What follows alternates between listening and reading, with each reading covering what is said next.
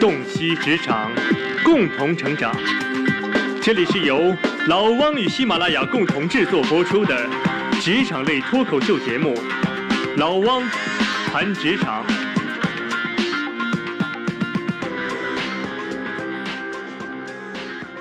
大家好，欢迎来到我们的老汪谈职场，我是老汪。咱们今天呢，接着聊。话说，在十四年前，二零零一年的一月份，春寒料峭，在中国的很多书店中啊，悄悄地上架了一本新书。这个书的名字呢叫《潜规则》，有一个副标题啊，叫《中国历史中的真实游戏》。这个书的作者呢姓吴，叫吴思。吴先生呢，在当时啊，他是《炎黄春秋》杂志的执行主编啊，他自己是学历史的。咱们为什么说到吴先生和《潜规则》这本书呢？因为《潜规则》这个名称啊，就是吴先生创立出来的。他是中国历史上第一个提出“潜规则”这个名称的人。原来呢，在老王的印象里边呢，一直觉得潜规则还有厚黑学啊这两样东西呢，存在了好多年。但是做了功课之后，发现呢，还真就不是。潜规则到今年才刚刚十四岁，厚黑呢，时间也没那么久啊。原来我以为它是明朝啊，甚至是更远，它就已经存在了。但后来查了一下资料啊，发现呢，其实啊，厚黑学是民国才出现的。他是一位四川的自贡人，也是一位大学教授啊，姓李，叫李宗吾，在一九一二年创立出来的，所以呢，也才百年时间而已。啊，这个就觉得还不错啊，起码呢没有像老王想的那么黑啊。中国的这个厚黑啊存在了几千年啊，虽然是几千年，可能有人做，但是真正把它提炼出来变成一个方法论的时间并不长。因为在老王的理解中呢，在中国我们很多的市井功利哲学啊，它要有一个立足点，它要有一个方法论，这东西是啥呢？就是厚黑。啊，所以老王对于这种厚黑是特别特别的不喜欢。在我们的节目里边，我们也开宗明义啊，我们讲我们不谈厚黑，厚黑就是厚脸皮、黑心肠、损人利己，把自己的利益建筑在别人的痛苦之上。老王自己也没有特别的去研究这个啊，反正这就是我的理解，我是坚决抵制的啊。那咱们今天呢，要和大家来聊的啊，就是潜规则。大家呢不要会心的一笑啊，说老王今天啊要跟大家来谈职场里的这个陪吃陪睡陪玩了。没有那么的严重，在潜规则这个概念之下呀，有不同的流派。在吴先生的这个流派中呢，作为原创者，他呢把潜规则是当做缺点、错误，是需要被改正和需要被消灭的啊。但是与此同时呢，还存在着另外一个流派啊，他们说呢，这个潜规则啊叫做潜在的规则，也就是有明的规则、显规则，同时呢还有大量的这种潜在的规则。这个潜规则一个一个连在一块儿。就是一张大网，这个大网呢会把所有的东西都网罗在其中啊，这叫啥呢？这就叫文化。所以老王今天和大家讲的呢，其实啊更多的是在职场里边的这种大量存在的潜在的规则，我们也把它称作潜规则。在吴先生的眼中呢，潜规则就是黑的，漆黑如墨啊。在老王的眼中呢，有一些确实是非常非常的黑啊，那也有一些呢可能是深灰，有一些是浅灰，它是一个色带啊。我们作为职场人。在面对职场中各种各样的黑的、灰的这种各种各样的潜规则的时候，我们要咋办啊？这个其实是值得去探讨、值得去聊一下的。尤其呢，老王今天呢也想和我们在职场里边工作时间不久的职场的新人朋友们，包括呢未来也要踏入职场的大学生朋友们，老王呢要喊两句话啊，给大家来讲一讲老王对于这个事儿的看法，不见得是对的，我们可以来探讨。所以今天的节目啊，我们分成这么几个大的部分啊。前面呢，咱们先说一下这个潜规则到底呢它是个咋回事儿。虽然我们很多时候叫道可道非常道，模模糊糊反正知道就这么回事儿啊，但是到底是个啥啊？那简单的说一下，接下来呢，咱们再说一下遇到职场中的这种潜规则之后呢，我们要抱着一个什么样的态度去处理？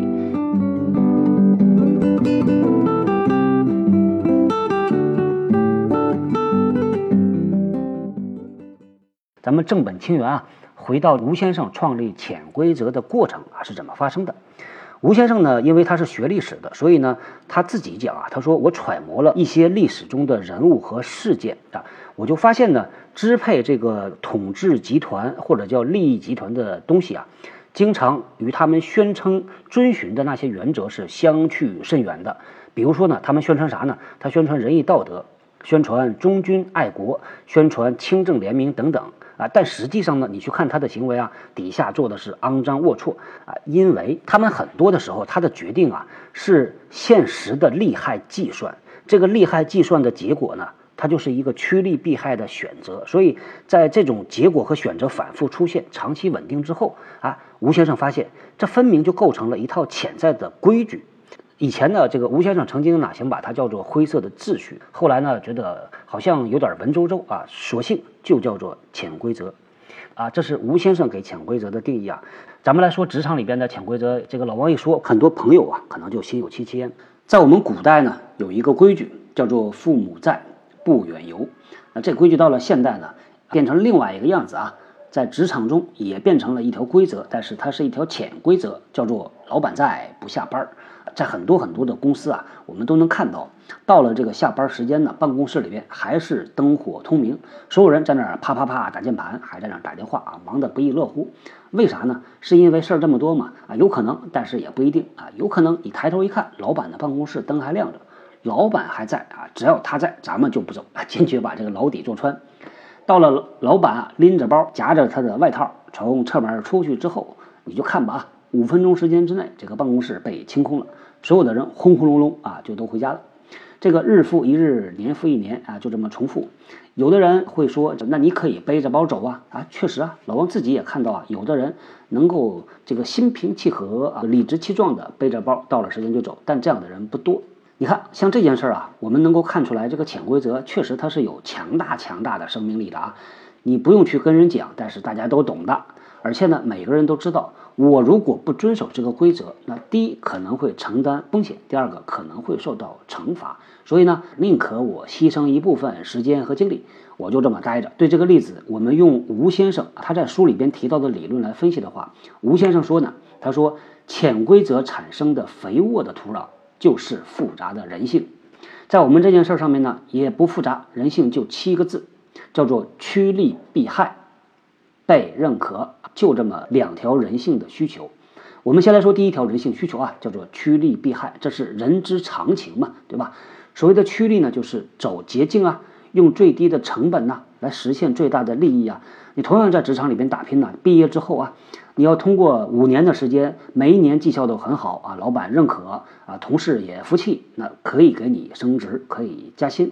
但是有的人愿意走捷径啊啊，找一个什么什么关系，抱一个大腿啊，甚至是啊陪吃陪睡陪玩啊，反正就是各种陪，最后呢能够跳过所有的这个环节，他一步到位，能够把他的目标实现啊。结果呢，其他的人就看到说，哎，既然他能做，为啥我不能做呢？这就是劣币驱逐良币嘛。慢慢的。这个潜规则啊就被立起来了，很多人就这么照着做了。刚才说的比较的严重啊，在职场里边还有这种小打小闹，送个礼，挖个坑，坑个人啊，背后说一说坏话啊，背后传一传谣言，凡是能够给他带来好处的，这个很多人啊就趋利嘛，愿意走捷径嘛，所以他就愿意去做。这个趋利和避害啊，老王觉得其实不太一样啊。趋利呢，更多的是主动；避害更多的是被动。咱们接着说这个利啊，这个所谓的利就是有利于自己的。现在很多人呢，把这个人性中的这一部分自利啊，把它描述成什么呢？叫啊贪婪馋滑啊，或者是佛家里边总结出来的叫做贪嗔痴慢疑啊。咱们沿着这个逻辑啊往前再进一步的话，其实呢这事儿就挺有意思的。很多年以来。很多的企业呢，就在做领导力的培训，要培养我们的管理者要具备所谓的领导力。但其实呢，有的时候我们细细的想来，这个领导力的要求啊，往往和人性它是拧着来的。人性是要自立嘛，它是要给自己带来好处，要简单要快。我们举一个最简单的例子啊，比如说呢，如果你带团队的话，你去分配工作，你去管理团队的方式。最简单的就是下命令，然后呢，通过奖惩机制来确保员工确实把这事儿干了，因为这样的效率最高，对吧？五分钟你就可以把一个活儿交代出去，员工把活儿干完拿回来给你看，你说好，哎，表扬或者是奖励，不好惩罚批评啊，这多快呀！但是呢，如果用我们企业里边宣传领导力的方法，那就不一样了啊，我们要去辅导啊，要去反馈。这个辅导呢，大家也知道，你要去启发呀，你要去问问题呀。那你可以用简单的五分钟时间下好的命令，到了用这个方法的时候，你会发现呢，啊，可能你要花一个小时的时间。从短期来看呢，它不符合人性啊，因为呢，据老王自己的体会啊，很多很多的人他的行为呢，他有两个偏好，第一个偏好呢，他用自己喜欢的方式，第二个偏好，他用自己认为最快的方式、最有效的方式。大部分的人在他职业生涯早期，他其实没有积累出这种啊辅导带来的好处、反馈带来的好处。对他来说呢，简单下命令这是最快的。也可能是他最喜欢的，所以我们其实在过去的培训中啊，会遇到很多这样的问题。我们辅导或者培训二十个管理者，但实际上真正你发现，真正照着你教的这个方法去做的人，其实很有限，非常少。因为啥呢？因为他是在逆流而上，他是在违背着他前面十年积累出来的那个经验和工作习惯。但是啊。我们说，为什么企业要提倡呢？企业提倡呢，大家也不要把它想的太过的高尚啊。企业呢，不是要培养圣人，企业其实是从一个长期的角度来考虑，也是要实现企业价值的最大化。因为在一个企业，在一个团队里边，如果呢，这个管理者能够用教练的方式、辅导的方式，他能够很快的帮助这个员工提升能力。人工提升能力，整体绩效就会提高嘛？啊，这个逻辑其实非常的简单。其实我们在看待企业里的很多的行为啊，可以尝试着去用商业的角度来分析。往往商业虽然很冷酷，但是它更客观。好，咱们拉回来，接着说第一个人性需求趋利避害。这个避害呢，在老王看来，可能更多的是可以被接纳，或者是可以被理解的。因为很多人是出于我要保护自己，防止自己被惩罚啊，从这个目的出发，所以他才接受这种潜在的规则的。就像我们说加班啊，我去坐在办公室里边，我并没有妨碍或者是害某一些人，我只是因为害怕受到惩罚，所以呢，我就选择坐在这儿啊，这也是没办法的办法嘛。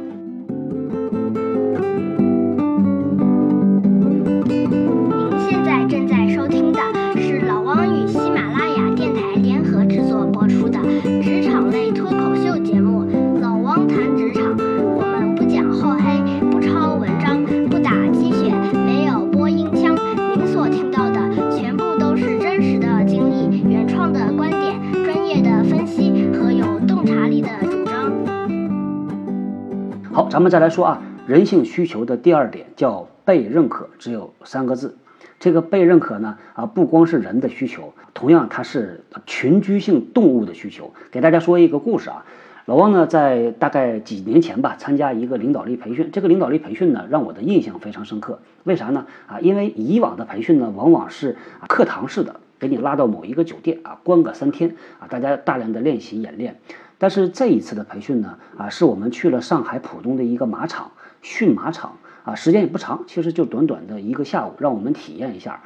在那个体验的过程里边，我们是看了一段视频，这个让老王的印象非常深。视频是这样的，他说呢，在蒙古驯马，因为蒙古大家知道啊，这个驯马的传统已经好多年了。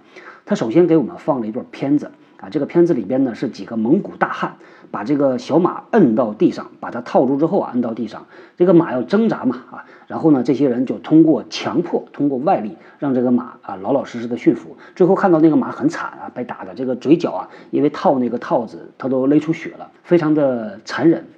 这个第二个片段呢，啊，他是把马呢赶到了一个圆形的一个围墙里边，啊，之后呢，这个驯马人呢，他骑着一匹马。站在这个圆形围墙的中心，然后拿一个长的鞭子，这个小马呢就不断的要靠近他骑的这个马，然后这个人呢他很简单，他就用这个鞭子不断的把这个小马往外推，往外推啊。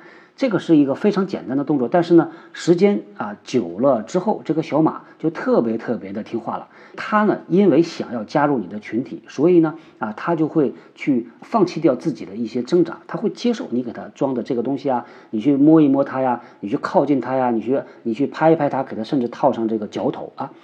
呃，这个让老王的印象非常深，因为同样的啊，你要把这个马驯服，给它套上安颤脚环，前面是用暴力的方式，后边呢是用这种引导的方式，它这个引导的方式时间更短，而且呢那个马的过程其实是非常平缓的，这个真的是啊反映出来啊，即使是群居性的动物，它也是有一个被认可的需求。啊，他要融入这个群体。那同样呢，我们作为啊，恩格斯他老人家讲了嘛，我们是社会人嘛，对吧？我们也需要融入到一个群体中，需要被别人认可。所以呢，这两个人性需求啊，其实是非常非常强大的心理动力，它会驱动着我们去让自己哪怕不爽，哪怕不高兴，也要这么去做的。咱们说一个小例子啊，有的时候在办公室里边，你看啊，我们同事啊，比如说小丽，某一天突然站起来了，兴高采烈的跟同事讲说：“同志们啊，我周末我要结婚了啊，这是我的请帖，欢迎大家来赏光啊！”接下来嘣嘣嘣开始一个一个发请帖。小丽的好朋友啊，估计呢兴高采烈，肯定愿意去的啊。那老板可能也愿意去，因为这是一个很好的拉近和员工关系，包括大家聚一聚啊这么一个环节嘛。但是关系一般的同事和关系不好的同事，他拿到这个红色炸弹之后，他去还是不去呢？我猜呢，有的人就要犹豫，还 有的人就要挣扎。到最后呢，啊，这一批人里边一定有人会拿着请帖送钱去啊？为啥呢？因为啊，他就是要趋利避害，被认可嘛。因为他不想别人说他是个小气的人，不想说他是一个吝啬的人。所以呢，其实我们在企业里边呢，大量的存在着各种各样的潜在的规则。根据刚才说的这个例子啊，就来了俩问题。第一个问题是，这个潜规则到底是怎么产生的？第二个呢，就大家可能都比较的关心啊。那我们如果遇到这种潜在的规则，我要怎么做好？咱们先来说第一个问题啊，这个潜在的规则是怎样产生的？吴先生呢，他在写了他的第一本书叫做《潜规则》之后啊，他写了另外的一本书叫《血酬定律》。同样呢，他又提出来两个这个规则，第一个叫做血酬定律，第二个叫原规则。啊，大家感兴趣可以到网上看啊，因为我看到网上有有书友的书评，这个书评呢年头也比较久了，是零三年呐，啊一零年、零八年呐，那些人当时看到这些书的时候是惊为天人呐，啊，因为当时呢这一套书啊是被称作中国改革三十年之三十本书之一啊，这个影响力还是非常大的，大家感兴趣可以去看一下。那咱们不说这个血酬定律啊，我们说一下圆规则。圆规则呢，这个是哪一个圆呢？是。一元钱、两元钱的元，同时呢，它也是《易经》里边讲的那个元亨利贞的元，就是初始本源的意思。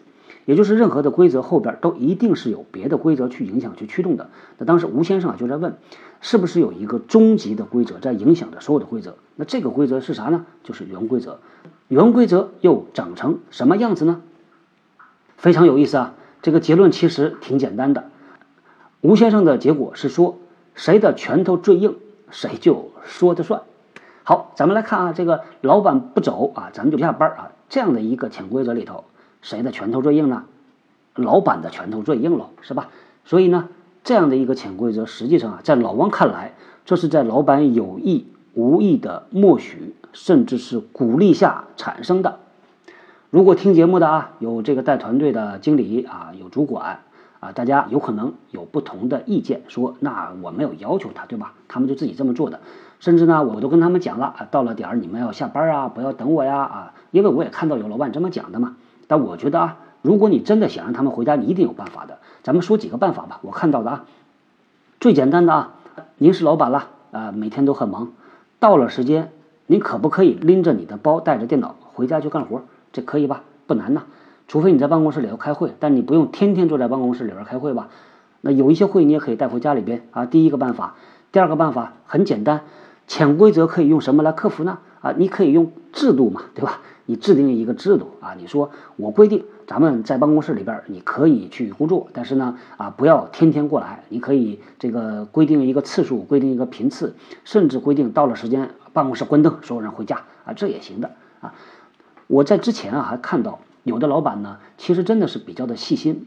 我会发现呢，他有一个规律啊，这老板过了八点钟之后，你就收不到他的邮件了，啊，他不是不写邮件的，他这个邮件都写完之后他不发，他啥时候发呢？到了早上的时候，你就看到一股脑的邮件轰轰隆隆像洪水一样就过来了。那说明什么呢？说明这个老板其实他明白，如果他晚上他要发邮件的话，这个团队里边一定有人回邮件，有人回了邮件之后呢，他再一回，一来一往啊，这就变成了。努力工作回邮件的人啊，和老板会更加紧密的工作，会得到老板的支持啊，会得到老板的认可。那那些晚上回家看电视、抱孩子、陪老婆、陪啊家里人的这些同事呢，他们就失去了这个机会啊。你说有影响吗？影响肯定是有的啊。有的时候呢，这个活出来啊，老板一个邮件发出来，这个有人直接就接了，把这事儿就做完了。第二天你才听到。老王以前的，印象最深的啊，参加一家公司，蛮搞笑的。我记得当时我八点多钟发了个邮件，晚上啊，我觉得是差不多了吧。结果第二天早上上班一看，这邮件呢大概是十一点多钟，老板回了，之后呢，还有几个人在十二点、一点又陆续的回邮件，来来回回好几次对话。结果呢，这事儿已经决定了。到我上班的时候，我已经变成了一个局外人。回到咱们刚才说的啊，制定原规则的人是最有能力去影响潜规则的。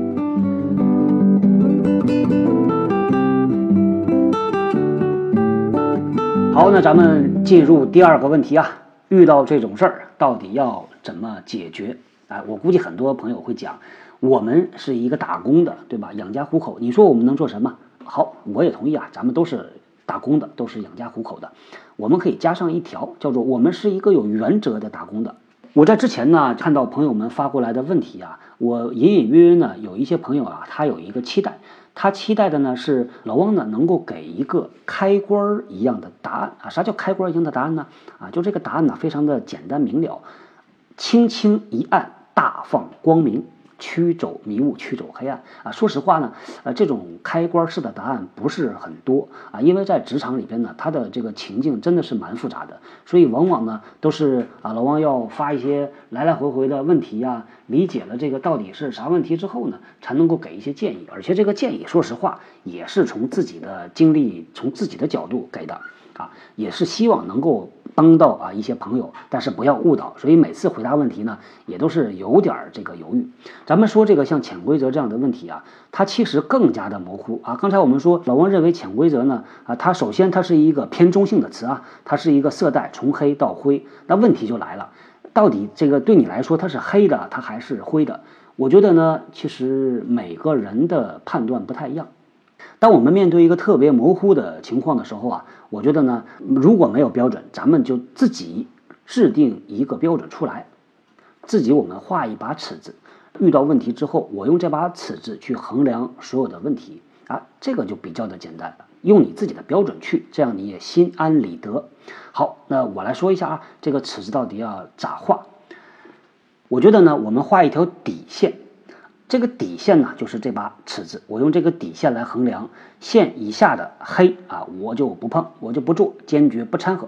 那线以上的灰，我可以接受。这条线呢，每个人它的高度，我估计一定不同啊。我觉得最低的这条线啊，最低点叫什么呢？叫做做个好人。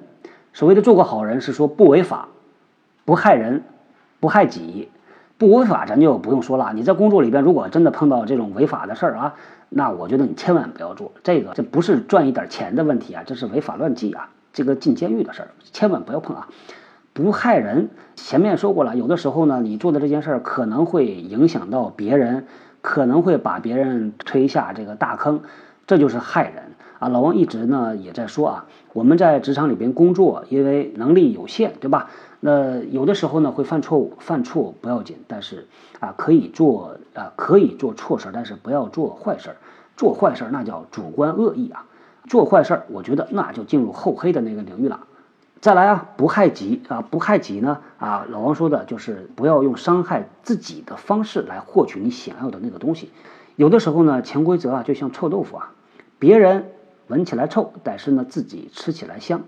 但是呢，臭豆腐这东西吧，你吃多了自己就变臭，自己都不知道，最后别人闻着你就是臭的啊。所以呢，给自己设这么一条最基础的底线，叫做做一个好人。我们把这个线再往上再拔一个高度啊，第二个台阶呢，我们叫做做职业的品牌。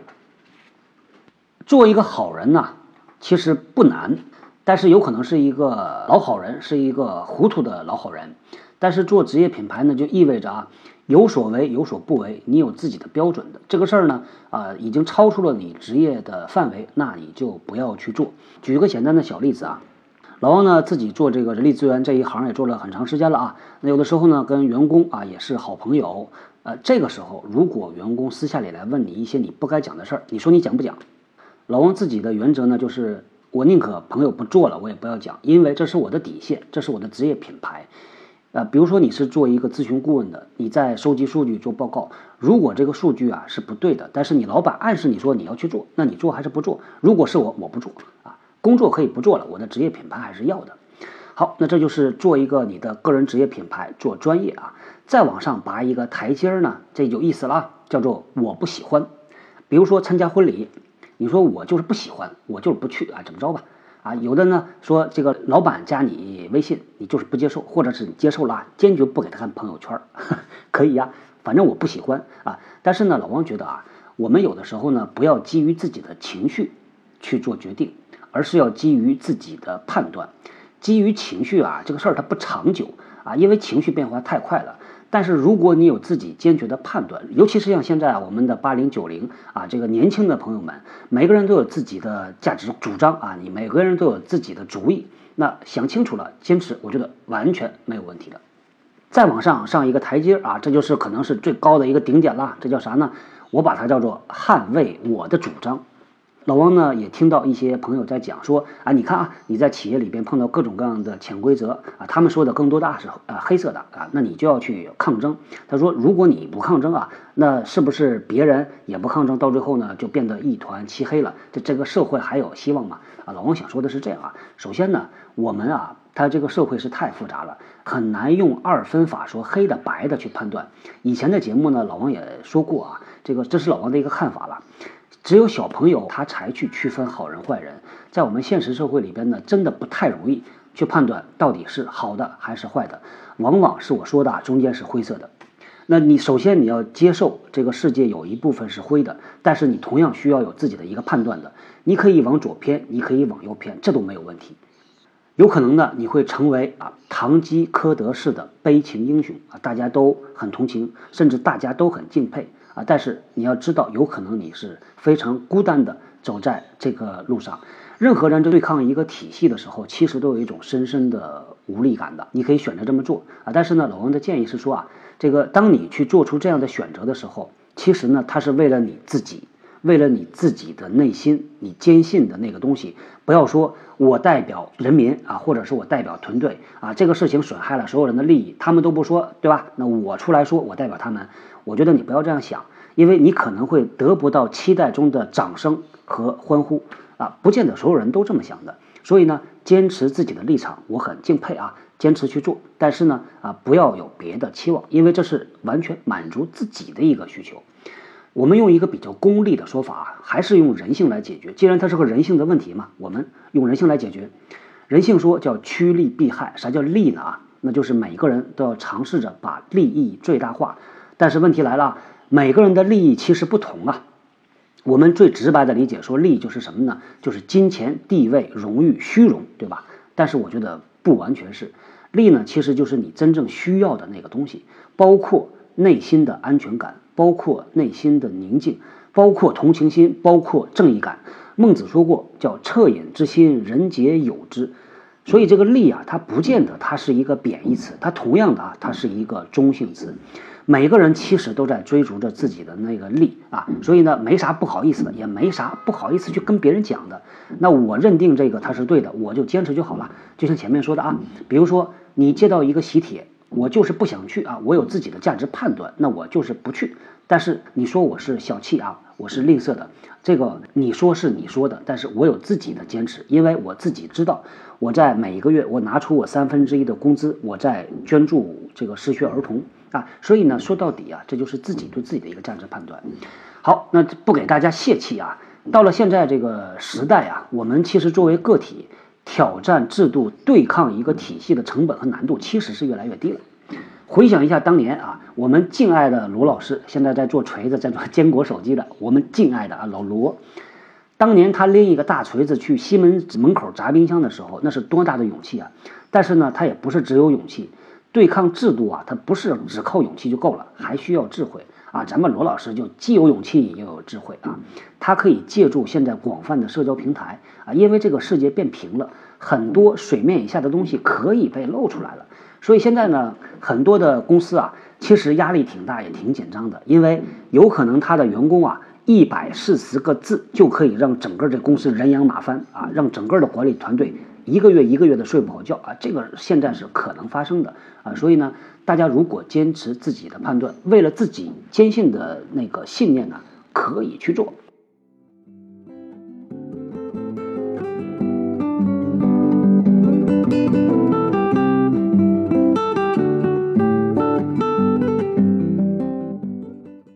咱们说了这么多的潜在的规则，再来说一下明规则。这个明规则呢，啊，也不像我们很多同学说的或者想的，这个明规则啊就是对的，就是正义的，我们要去维护的，这不见得的啊。哎呀，这个说来话长啊，看到过一些企业里边有一些比较奇葩的明规则啊，为啥呢？这个一会儿再来说，我先给大家说一下这个奇葩规则有啥。比如说呢，啊，有一个公司规定啊，叫礼仪规定，他说我们的员工啊，在吃面条的时候不准吸溜。我看到这个的时候，这真的是笑喷了。啊，还有的规则呢是说啊，比如说福州软件园啊，有一家科技公司，他老板为了提高工作效率，规定了啊，全体员工一致的理寸头啊，理一个很短的头发。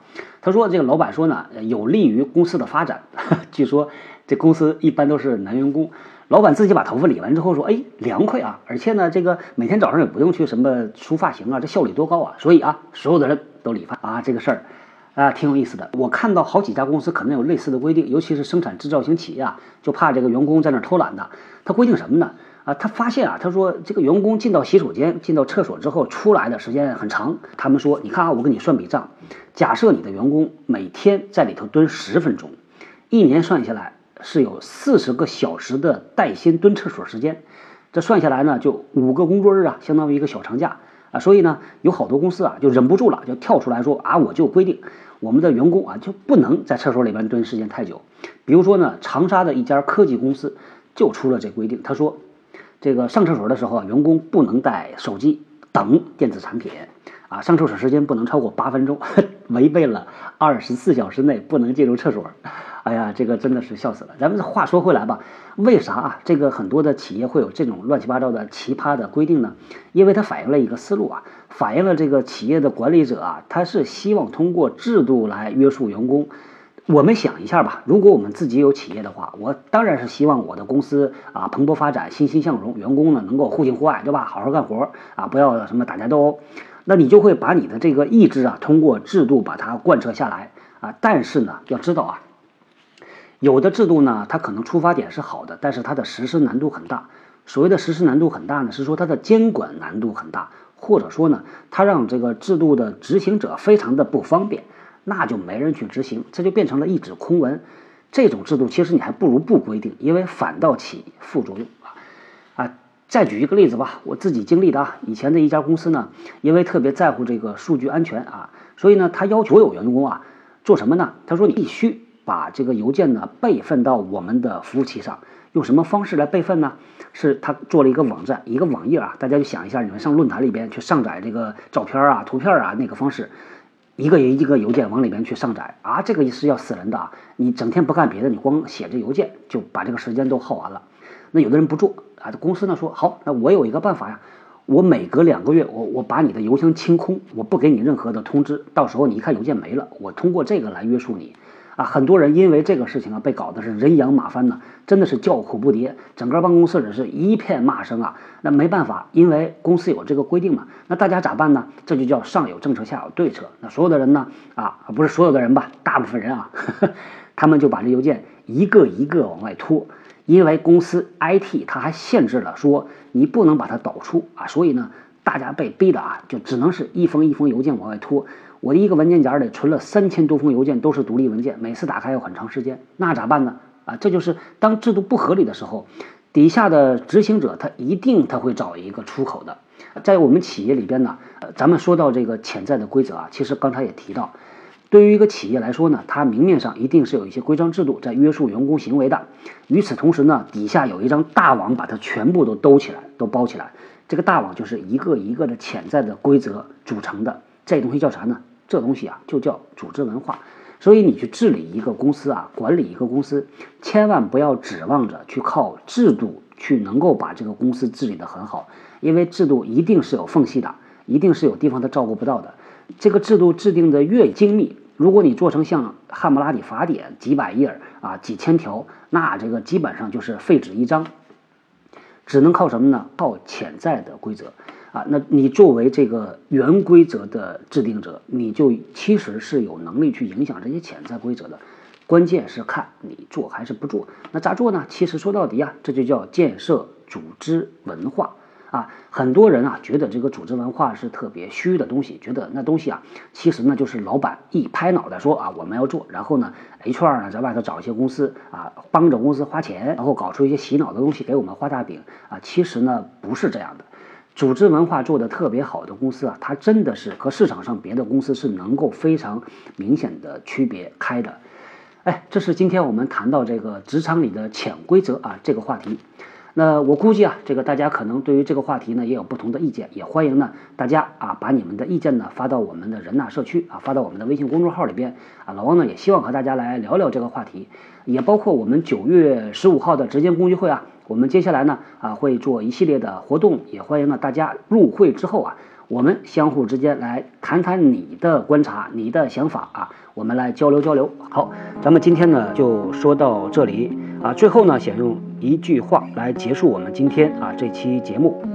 这句话呢来自于程义中，他说：“中国到处充斥着各式各样。”似是而非的做人做官的学问，庸俗管理的学问，其祖师爷都是厚黑学和潜规则。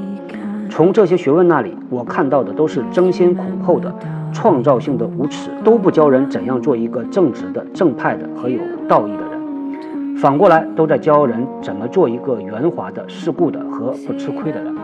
老王今天呢，和大家啰嗦了这么多啊，也是希望我们能够有自己的立场。做一个正派的，做一个好人啊，做一个有自己的职业追求的人。那这些呢，就是老王说的啊，叫做好学上进的好青年。那今天呢，就聊到这里。九月十五号，我们的直见共济会等着你来。好，我们下个礼拜接着聊，拜拜。